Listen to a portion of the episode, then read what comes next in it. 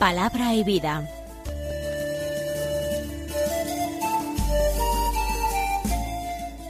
Con el padre Manuel Horta desde Sevilla.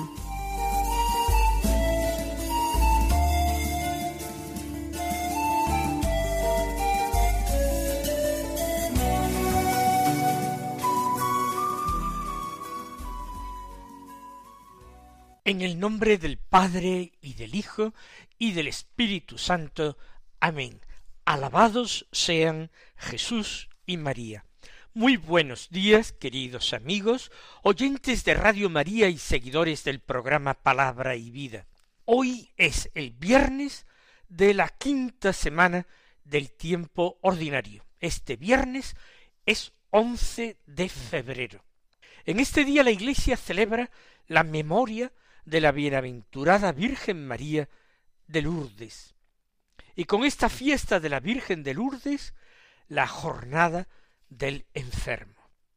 En el año mil ochocientos cincuenta y ocho, unos años después de la proclamación del dogma de la Inmaculada Concepción, precisamente la Virgen Inmaculada se apareció a una chica muy pobre que vivía en un pueblecito del Pirineo, del Pirineo francés.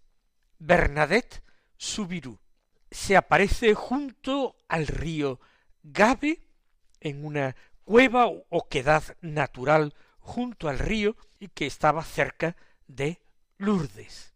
Es la gruta o cueva de Massabielle. La Virgen transmitió un mensaje muy sencillo a Bernadette, después de aparecérsele muchas veces.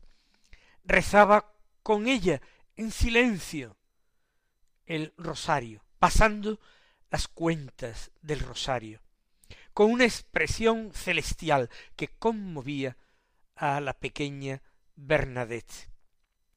Y le hizo excavar en el suelo de la gruta con sus propias manos, hasta que fue brotando agua, e hizo de este agua un manantial para los enfermos, para conceder la salud a los enfermos que allí acudieran y la invocaran, y le mandó al párroco con el mensaje de que la Virgen quería que se le construyera allí una ermita. Todo eso, todo eso tuvo como portavoz, como profeta, a una inculta y analfabeta muchachita, que sin embargo encontró un valor y un arrojo que era absolutamente impensable en ella. María atrajo la atención de los hombres a la importancia de la conversión, del cambio de conducta para alcanzar así la salud de las almas y la vida, y como figura y como muestra del poder de intercesión de María, la curación por fuera, la curación de los cuerpos, como digo, recordatorio y llamada de la importancia de la curación de las almas. Hoy tenemos como primera lectura de la misa un texto del primer libro de los Reyes, muy sencillo, del capítulo once los versículos veintinueve al treinta y dos y del capítulo doce el versículo diecinueve, que dicen así Sucedió entonces que Jeroboam salía de Jerusalén y se le presentó el profeta Agías de Silo cubierto con un manto nuevo. Estando los dos solos en campo abierto, tomó Agías el manto nuevo que llevaba puesto, lo rasgó en doce jirones y dijo a Jeroboam toma diez jirones para ti, porque así dice el Señor Dios de Israel, rasgaré el reino de manos de Salomón y te daré diez tribus. La otra tribu será para él, en atención a mi siervo David y a Jerusalén, la ciudad que me elegí entre todas las tribus de Israel.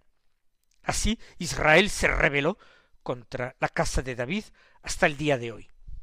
No hay mucho que explicar en este texto. El profeta Agías hace un gesto profético, eh, rasgando el manto en doce pedazos, como doce eran las tribus de Israel, y dando a aquel Jeroboam, un militar, un soldado, diez jirones, diez trozos, simbolizándole que reinaría sobre diez partes de aquel todo que era Israel. Mientras que la tribu de Judá y la de Benjamín la reservaba para el descendiente de David. Dios nos invita a mirar los detalles, los signos, porque Dios nos habla a través de signos, indudablemente.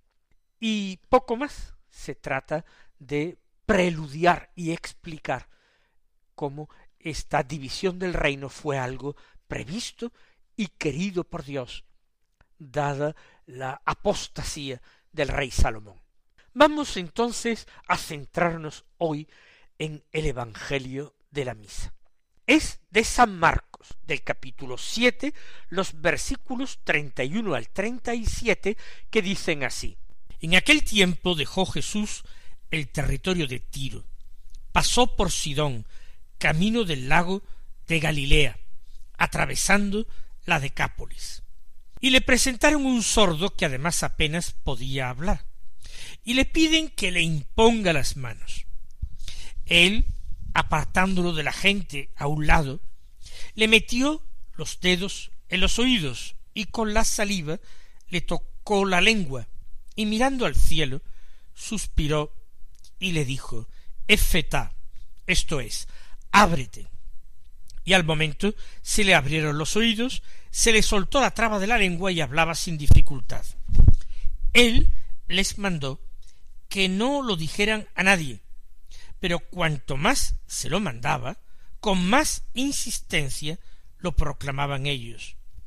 Y en el colmo del asombro decían todo lo ha hecho bien. Hace oír a los sordos y hablar a los mudos. Recuerden ustedes el encuentro que Jesús ha tenido con aquella mujer fenicia de Siria, todo eso nos había dicho San Marcos en el Evangelio de la misa de ayer. Ahora Jesús se marcha del territorio de Tiro. Quizás aparte de este encuentro con la mujer fenicia y de la liberación de su hija, que estaba poseída por un espíritu inmundo, quizás ha tenido esa ansiada y buscada tranquilidad para estar con sus discípulos. Pero ahora se impone el regreso, el regreso a Palestina. Pasó por Sidón camino del lago de Galilea, atravesando la Decápolis. Si miramos en un mapa, se trata de dar un rodeo muy grande. No hay que pasar en absoluto por la Decápolis para ir desde el territorio fenicio camino del lago de Galilea. Jesús da un rodeo, se interna en este territorio de la Decápolis. Y allí le presentan a un sordo que además apenas podía hablar, y le piden que le imponga las manos.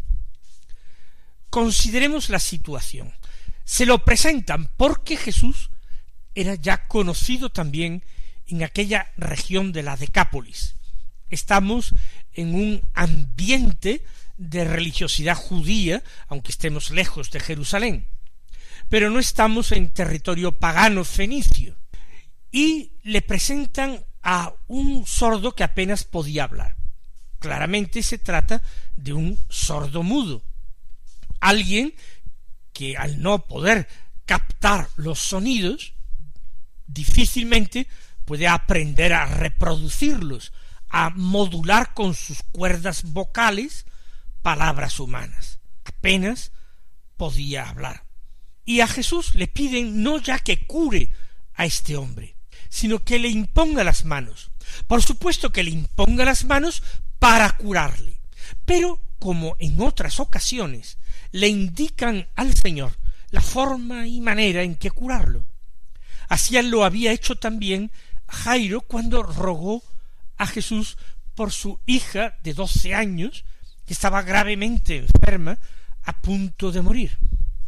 Ven a mi casa, imponle la mano, y mi hijita quedará curada. Así se había expresado aquel jefe de sinagoga llamado Jairo. También hemos dicho en alguna ocasión en este programa que el Señor condesciende con la debilidad humana, que toda la forma en que la gracia de Dios llega a nosotros, los hombres, también a los cristianos del siglo XXI, es a través de signos sensibles que nos permiten entender esa transfusión de gracia. No que el Señor no pueda darnos su gracia de otra manera más puramente invisible, espiritual. Pero en la intención de Dios que condesciende con nuestra debilidad, la forma usual de comunicación de la gracia se amolda a la estructura sacramental. Un signo visible, un signo sensible que se puede captar por los sentidos, al cual se une la efusión de esa eh, gracia de ese don invisible, que es la gracia de Dios, la misma vida de Dios que nos une a Él.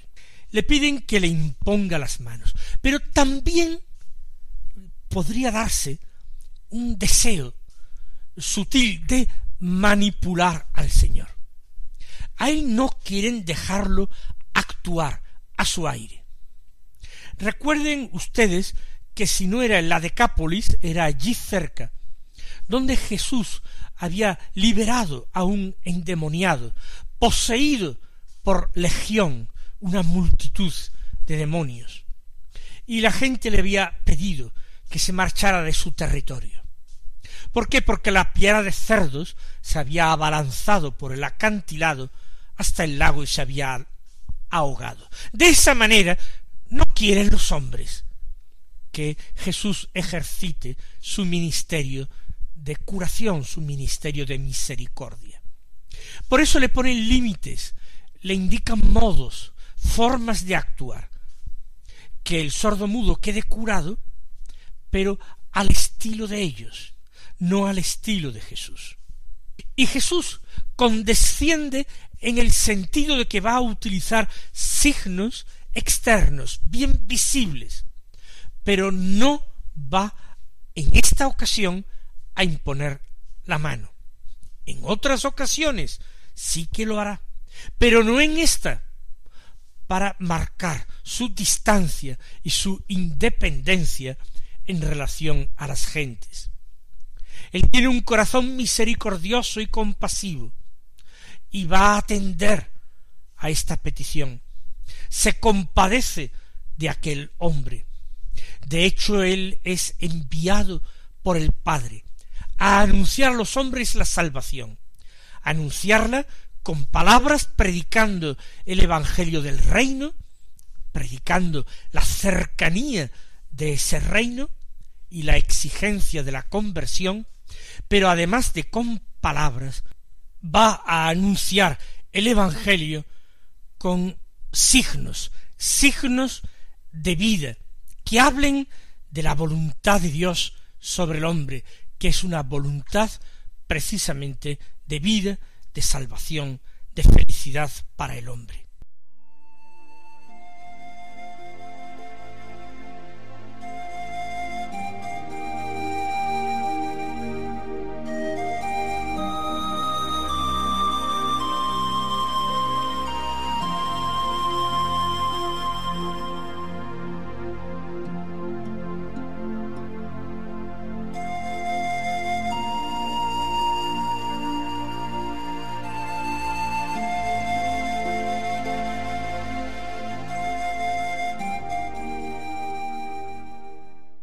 Ahora Jesús aparta a aquel hombre de la gente, apartándolo de la gente a un lado. Esa distancia que quiere tomar en relación a la gente, no satisfaciendo sus deseos, sus deseos de que Jesús cure de una determinada manera, sus deseos de que Jesús haga un buen espectáculo en su presencia pues los espectadores son echados a un lado. O mejor dicho, es Jesús el que se aparta con él de la gente. Y realiza un signo, Claro que sí, un signo mucho más complejo que una imposición de manos, que era un gesto de, de bendición, de súplica de la gracia de Dios sobre una persona. Jesús lo que hace es meterle en el oído un dedo, le metió los dedos en los oídos, y luego tocarle la lengua con su propia saliva. Toca aquello que necesita curación, abrir los oídos y los abre con su propia mano, con su dedo, porque el dedo de Jesús es el dedo de Dios, que representa el poder de Dios. Y la voz de Dios es como la voz de las aguas torrenciales, dicen los salmos. Y también nos dice la palabra de Dios, que todos los hombres podrán oír la palabra de Dios. Este no va a ser una excepción. Y el dedo de Jesús abre el camino del sonido de la palabra a sus oídos. Pero también su lengua, que hasta ahora es una lengua muda o una lengua torpe para expresarse, es tocada con la saliva de Jesús. Y si el roce con la orla de su manto curaba a los enfermos, que eran sacados de sus casas y alineados en la plaza o en la calle, para que eh, Jesús al pasar los curara, con mucha más razón este contacto, digamos, boca a boca la saliva de Jesús en la lengua de aquel hombre obra la sanación. Jesús, Jesús, mirando al cielo, suspiró y le dijo, Éfeta, esto es, ábrete. Jesús mira al cielo expresando de esta manera que es el poder de Dios quien hace el prodigio, que no vean los hombres ninguna forma de, de magia, que su misión no era ser un sanador, un curandero, sino que él había venido a realizar la voluntad del Padre y anunciar el mensaje de parte de Dios. Por eso mira al cielo y suspira. Y ese suspiro que brota de su pecho puede expresar por una parte su tristeza ante la actitud de los hombres, que todo lo santo a veces lo mancillan con su deseo de novedades, de espectáculo, con su deseo de manipular al mismo Dios y ponerlo a su servicio, en vez de decidirse sinceramente a ponerse al servicio de Dios. Quizás ese suspiro es expresión de su tristeza, quizás también su suspiro mirando al cielo es expresión de su nostalgia del Padre y de su amor inmenso al Padre. Y le dice Jesús, Efeta, que es una palabra aramea, es, significa, ábrete. Jesús manda abrirse el oído de aquel hombre y manda abrirse a la lengua de aquel hombre. Y al momento, y esto es de destacar, que es al momento, no es una curación progresiva, no, inmediatamente se le abrieron a ese hombre los oídos, y se le soltó la traba de la lengua, y hablaba sin dificultad. Lo que sigue siendo particularmente milagroso, porque aquel hombre naturalmente tendría que haber empezado a partir de entonces a aprender a hablar. Ya sabía algo, porque dice que hablaba con dificultad, algo hablaba, pero ahora habla sin dificultad, sin necesidad de práctica, de aprendizaje, de experiencia, inmediatamente. Y él mandó que no se lo dijeran a nadie. De nuevo el Señor pide este silencio sobre los prodigios que realiza. Él quiere que el testimonio que se dé de él, incluso de sus milagros, sea un testimonio creyente. No puede dar testimonio de Jesús quien todavía no sabe quién es Jesús. No puede dar testimonio de él la persona que puede interpretar mal aquella curación y decir de Jesús algo que no conviene. De lo que no se sabe es mejor no hablar. Qué sabio es esto. Nosotros con mucha frecuencia queremos dar la opinión nuestra sobre todas las cosas, como si fuéramos entendidos en todo. Y sobre Dios, y sobre la religión, y sobre la Iglesia. ¿Quién se calla?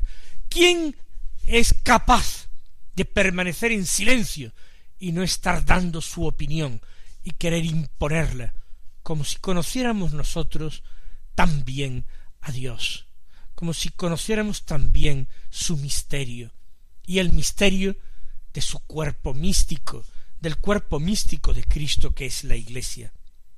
Jesús no quiere esas opiniones, Jesús no quiere esos testimonios.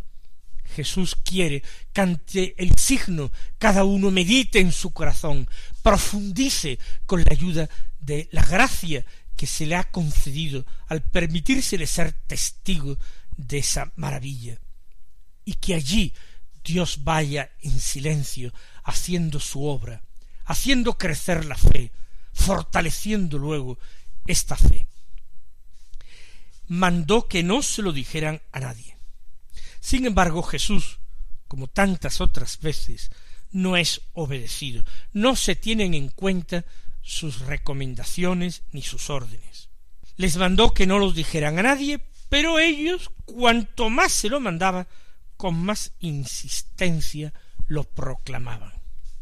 Hacen diametralmente lo opuesto a lo que Jesús indica.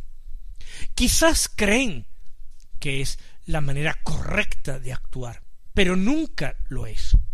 Ellos anteponen su propio criterio al criterio de Jesús. Si Jesús es un maestro capaz de realizar semejantes signos, cuánto más es menester entonces tener en cuenta sus órdenes. Y ellos nada, cuanto más se lo mandaba, con más insistencia le desobedecían. El Señor ejerce con nosotros su divina paciencia. Es uno de los atributos de Dios, la paciencia. Porque Dios ama, y el que ama es paciente, porque el amor, ya nos lo decía San Pablo en su epístola a los Corintios, el amor es paciente. Y hay que ser muy paciente para escuchar la última afirmación del Evangelio de hoy. En el colmo de su asombro decían todo lo ha hecho bien, hace oír a los sordos y hablar a los mudos. Como si eso fuera lo único que hace el Señor bien, como si esa fuera la sustancia de todo aquello que habían contemplado, del testimonio que habían recibido, se quedan solo en lo exterior, nosotros pedimos gracia para ahondar en su misterio, en el sentido de sus palabras y de esta manera poder ir profundizando cada día en nuestra propia conversión. Que el Señor os colme de bendiciones y hasta mañana si Dios quiere.